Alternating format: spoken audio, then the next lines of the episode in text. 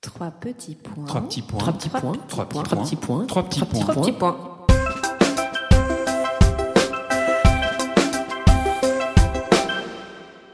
Bonjour à tous, je suis avec Alix pour votre podcast littéraire Trois petits points et nous recevons aujourd'hui Adèle Bréau pour son roman L'odeur de la colle en peau paru chez Jean-Claude Lattès. Oui, Julie, un roman qui parle à tous ceux qui ont été pré-ados dans les années 90. Comme nous, en fait.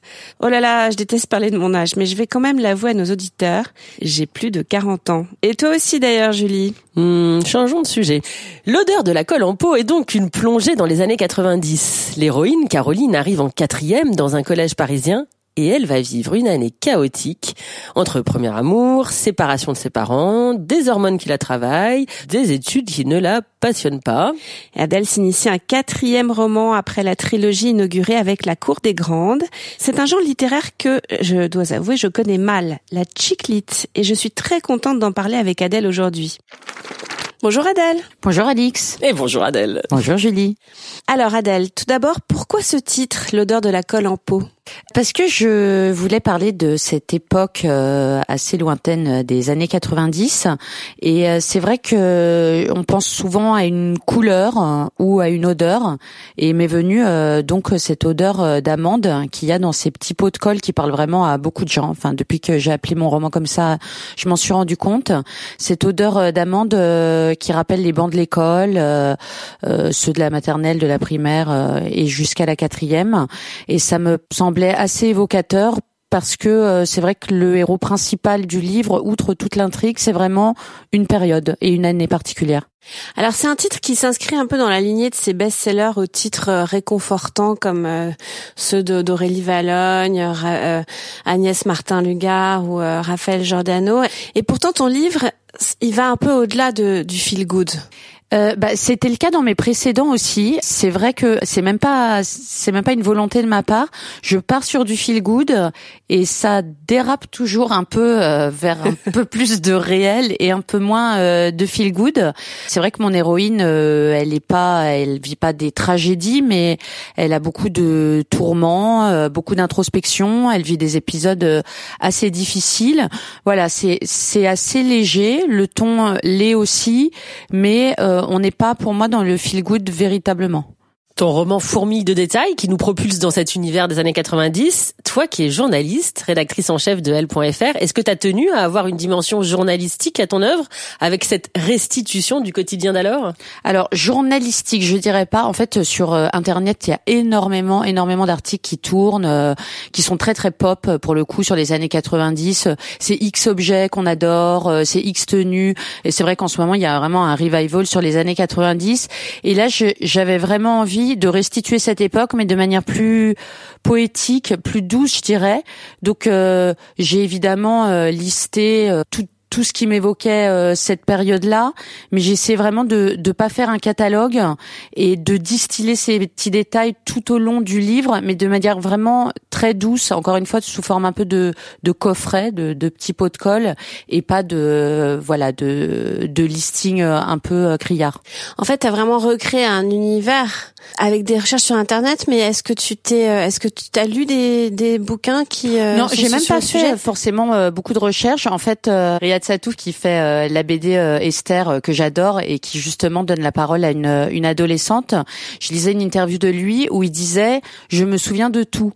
Et c'est vrai que je me suis rendu compte que moi aussi vraiment euh, ma mémoire euh, vraiment je me souviens de toute cette période là mais de chaque jour euh, comment j'étais habillée euh, chaque chanson chaque odeur chaque papier peint euh, chaque poignée euh, de porte au lycée dans ma chambre et, et c'est vrai que toutes ces choses là je me suis dit c'est c'est l'occasion avant que ça parte peut-être un jour ça partira de les restituer dans un roman donc j'ai fait assez peu de recherches finalement voilà ça m'est venu assez facilement Ça m'épate parce que alors moi j'ai aucun souvenir. Alors que en lisant ton livre, en effet, on retrouve tout. Moi, j'ai ça assez revient quand on lit le livre, ça Ah bah, ça remonte, tout, ça, tout, tout. remonte. Mais Ouais. en revanche, je, je, je me suis, je, je me suis, dit, mais comment elle fait? Est-ce qu'elle se, se rappelle de tout à ce point-là? Et voilà, donc tu me confirmes ça. Moi, alors l'odeur de, du pot de colle, je me suis douté que c'était ça, cette nostalgie heureuse. En fait, c'est ça que j'aimais bien dans ton livre. Mais tu te souviens même du numéro de Médiavision. Euh, T'es une encyclopédie de la pop Euh, culture. et, et de mon propre numéro de téléphone à un moment que je donne, qui est le propre numéro de téléphone euh, de chez moi quand j'avais 13 ans. Et la cuisine orange, c'était aussi. Euh, Alors, il y a des choses qui étaient vraiment euh, dans un appartement dans lequel j'ai vécu où j'ai pas forcément vécu les mêmes choses ni aussi longtemps, mais la cuisine orange, oui. Et puis en plus, ça me paraissait pas mal de le laisser parce que c'est euh, pareil, c'est ces témoignages d'une époque. Pour le coup, c'est souvent dans les appartements. C'était les couleurs des appartements des gens, des parents dans les fins des années 70 qui avaient laissé ce orange et qui avaient pas encore repeint. On n'était pas comme aujourd'hui avec tous les mêmes décos, euh, ultra chiadés. Euh, du gris perle, non ça sur les murs Par exemple, ou du bleu Sarah Lavoine. Et on Évidemment. Pouvait, et on pouvait avoir une vieille cuisine orange, euh, voilà. C'est bien, dans 20 ans, tu vas parler du bleu de Sarah Lavoine, ah, non? C'est sûr. Quelle est ta source d'inspiration au fond? Est-ce que c'est ta propre vie? Alors au tout départ, moi j'écrivais un autre roman depuis euh, parce que c'est vrai que c'est passé pas mal de temps entre ma trilogie et celui-ci, un autre roman euh, sur lequel je butais et sur lequel je me suis arrêtée parce que celui-ci euh, je le portais en moi, je pensais l'écrire après. Et, et, finalement je me suis dit bon je vais arrêter de, de buter sur le premier et écrire celui-ci. L'idée de départ c'était qu'effectivement quand mes parents se sont séparés, je me souviens très bien puisque je me souviens de tout du fait que les adultes surtout à cette période-là, ne parlaient pas à leurs enfants, ne leur expliquaient rien du tout. Aujourd'hui, on est éduqué différemment. Déjà, il y a beaucoup plus de divorces. À l'époque, euh, c'était vraiment dans les premiers. Et euh, on va voir des psys, des pédopsies. On parle aux enfants, on leur explique tout. Il y a Internet. Euh, les enfants en parlent entre eux. Et je me souviens m'être dit, c'est quand même fou ces adultes qui ont beau ne rien dire et qui pensent qu'on ne voit rien alors qu'on voit tout. Et le point de départ, c'était ça, c'est d'avoir ce, ce regard que la narratrice soit une adolescente et qu'on voit bien en fait à travers elle tout ce qu'elle voit de la vie de ses parents qui se délitent et que eux ne, ne voient pas qu'elle voit.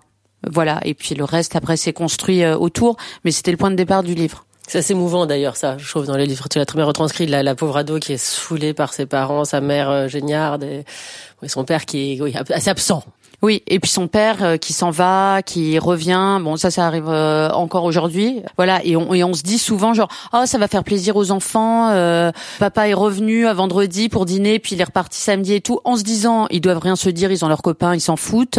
Non, c'est pas vrai. C'est pas parce qu'ils en parlent pas, parce que les ados parlent assez peu, qu'ils ne pensent rien à ce propos. Mais d'ailleurs, c'est ce qui est intéressant quand on lit ton livre, ça nous permet de voir aussi le chemin qui a été parcouru entre les années 90 et aujourd'hui sachant que nous, en plus, on est on est parents désormais.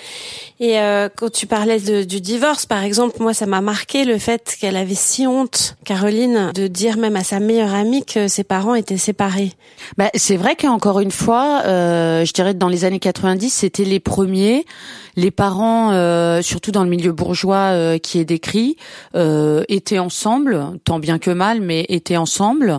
dans les milieux non bourgeois, ils étaient souvent ensemble aussi bah, pour des problèmes financiers, puis parce que ça se faisait pas. Et du coup, ceux dont les parents étaient séparés le disaient pas forcément. Il y avait souvent dans la classe la fille qui a une mère qui vit toute seule, dont on se dit qu'elle est un peu bizarre, qui est presque la marginale. Donc oui, il n'y avait pas encore une libération de la parole comme on dit aujourd'hui. Et puis comme c'était quelque chose de pas très fréquent. Euh, et puis encore une fois, il n'y avait pas euh, Internet, euh, enfin il n'y avait pas toutes les nouvelles technologies et ça c'est un, autre pan du livre. Et du coup, on savait pas quand on était ado et qu'on avait ce qu'on considérait être un problème que d'autres gens avaient le même. Il y avait moins de communication. Donc pour peu que les trois copines qu'on avait à l'école ne parlent pas de ce problème-là, euh, on était tout seul avec son problème. Aujourd'hui, pour être moi-même séparée, la pédopsie, elle dit mais euh, attendez, euh, madame, tout le monde est séparé. C'est plutôt l'inverse qui est compliqué pour certains enfants. Ça, c'est vrai. Et donc l'autre sujet qu'on voulait aborder, bah, c'est ça, c'est les nouvelles technologies. Tout se passe autour d'un téléphone en fait. Dans... Oui, c'est le fameux téléphone avec le chiffre. Le fameux téléphone, voilà. Bah, Raconte-nous. moi, ce qui m'intéressait dans le fait de parler de cette époque-là, l'année 91, donc aurait pu être 90 ou 92, pour moi, on est la dernière génération qui a vécu à la fois le temps long et l'accélération du temps puisqu'on a eu les portables, Internet en fin d'adolescence, vers 17-18. Euh, et c'est vrai qu'il y, y, avait cette période où bah, on n'avait pas, on n'avait pas les portables, on avait un seul téléphone dans la maison, euh, bon, deux euh, dans, dans certaines familles, mais un seul téléphone qui faisait un peu le lien pour euh, toute la famille, où on se relayait pour euh, savoir euh, qui allait téléphoner, où on se faisait engueuler d'ailleurs parce qu'on faisait des notes de téléphone pas possibles. Et on pouvait surveiller les enfants. En écoutant, surveiller exactement, prendre le prendre le petit écouteur. Et voilà, c'est quelque chose qui existe plus du tout aujourd'hui et qui voilà le le téléphone il était presque un personnage euh, dans la maison. Et j'avais écrit sur mon blog un billet justement euh, sur la fin du téléphone fixe. Et euh, j'avais remarqué qu'il y a plein de gens justement qui se souvenaient de ça et qui pour qui c'était un sujet vraiment ce ce point du de l'unique téléphone dans la maison qui fait le lien entre tous les tous les membres de la famille et où on savait davantage qui téléphonait à qui, euh, qui chuchotait derrière la porte, euh, voilà. Vous savez si, si quelqu'un est amoureux dans la famille ou oui ou plusieurs personnes. alors que là c'est c'est vrai que c'est très individualiste le portable au fond. Euh. Ah oui oui. À la fin du livre en fait tu rends hommage aux enseignants qui t'ont marqué. C'est très joli. Et pourtant, Caroline n'a pas l'air de beaucoup apprécier ses professeurs. Oui, elle est dans ce nouveau collège. Euh, elle est la nouvelle. Donc, euh, il y a pas mal de gens euh, qui ont été la nouvelle. Elle est surtout complètement focalisée, comme on peut l'être adolescent, sur deux problèmes énormes dans sa vie qui sont qu'elle est amoureuse d'un type de son âge et que ses parents se séparent. Le reste, ça l'intéresse finalement assez peu. Et, et c'est intéressant. Il y a pas mal de d'artistes aujourd'hui qui justement qui laisse la parole aux adolescents. Bah, encore une fois, il y a Esther, il y a le podcast euh, qui s'appelle Entre, où il y a une narratrice euh, qui parle justement de sa préadolescence, où on est assez peu quand même à s'être dit euh, que ça pouvait marcher, et finalement ça passionne les gens. Et c'est vrai que la voix d'une adolescente, ça permet de se rendre compte qu'on est focalisé très souvent à cet âge-là sur des sur des problèmes qui paraissent insurmontables et qui le sont pas forcément. Et c'est vrai que elle, euh, oui, les cours, euh, c'est pas, c'est pas tellement son quotidien, quoi. Et alors, du coup, pourquoi tu as voulu rendre hommage euh, aux enseignants?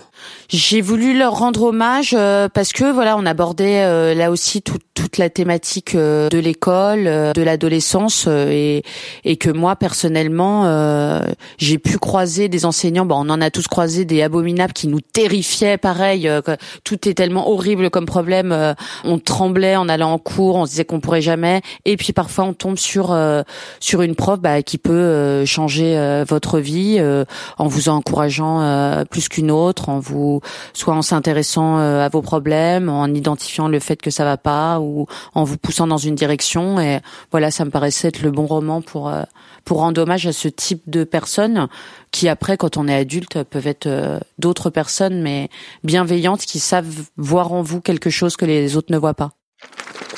Comment tu définirais ton style d'écriture? Est-ce que tu as dû euh, faire un effort pour essayer de parler comme euh, une ado ou comment tu le définirais? Non, je l'ai fait, euh, je l'ai fait de manière assez naturelle. J'espère que j'espère que ça rend bien.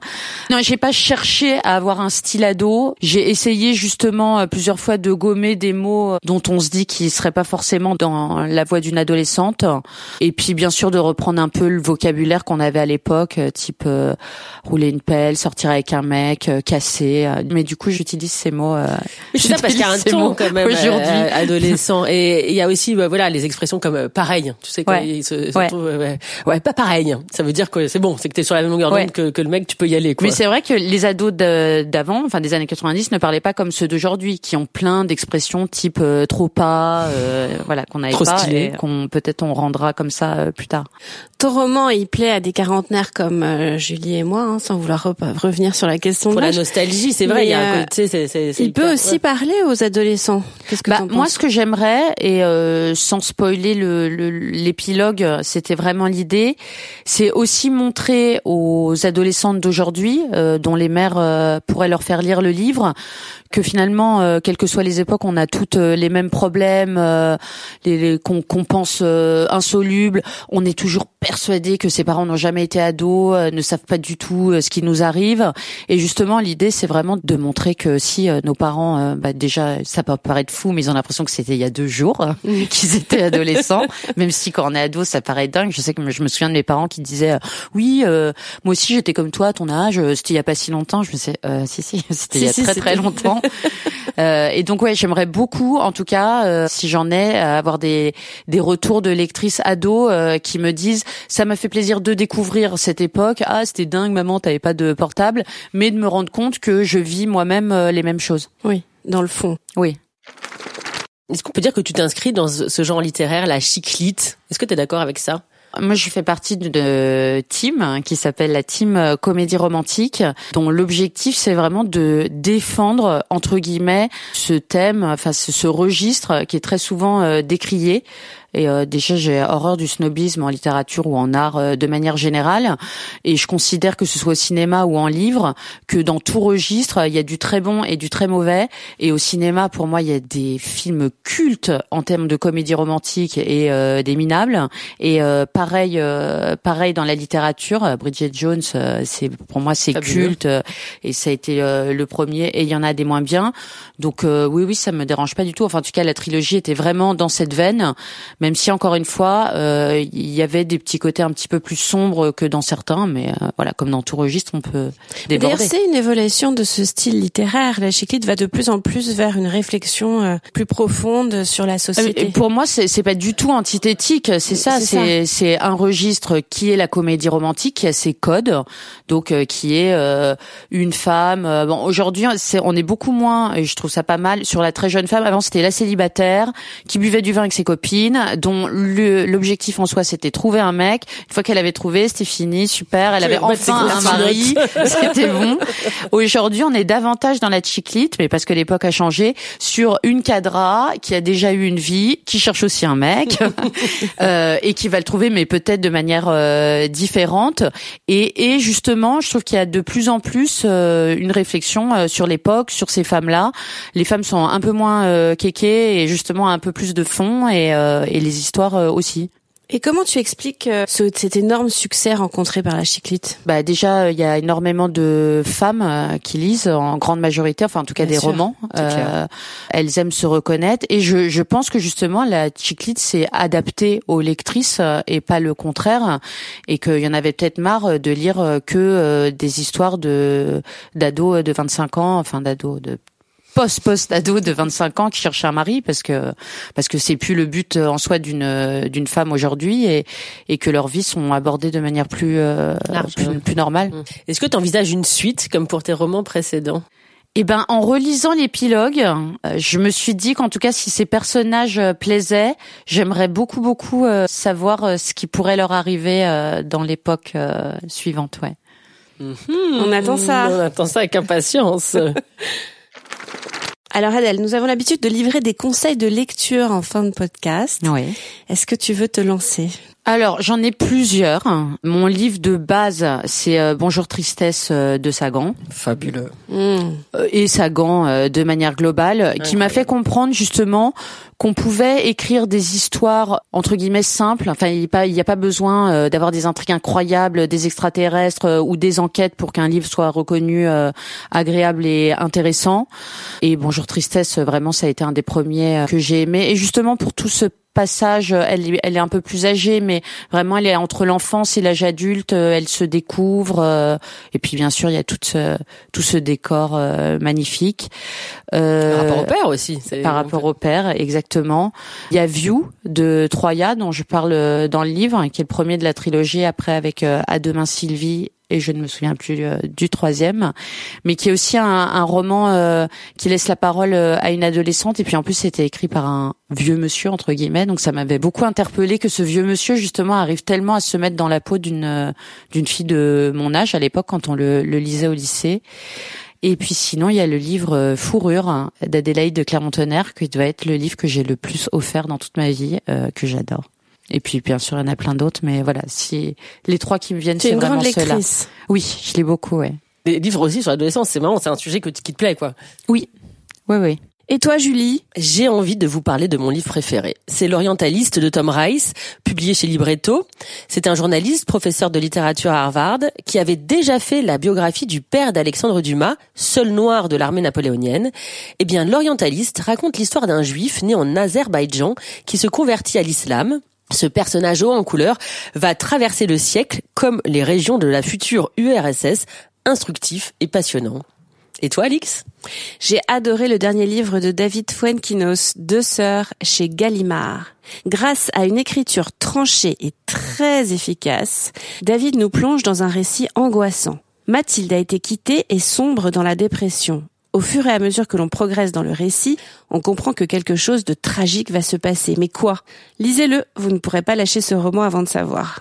Merci Adèle, à très vite Julie. À très vite pour un prochain trois petits points.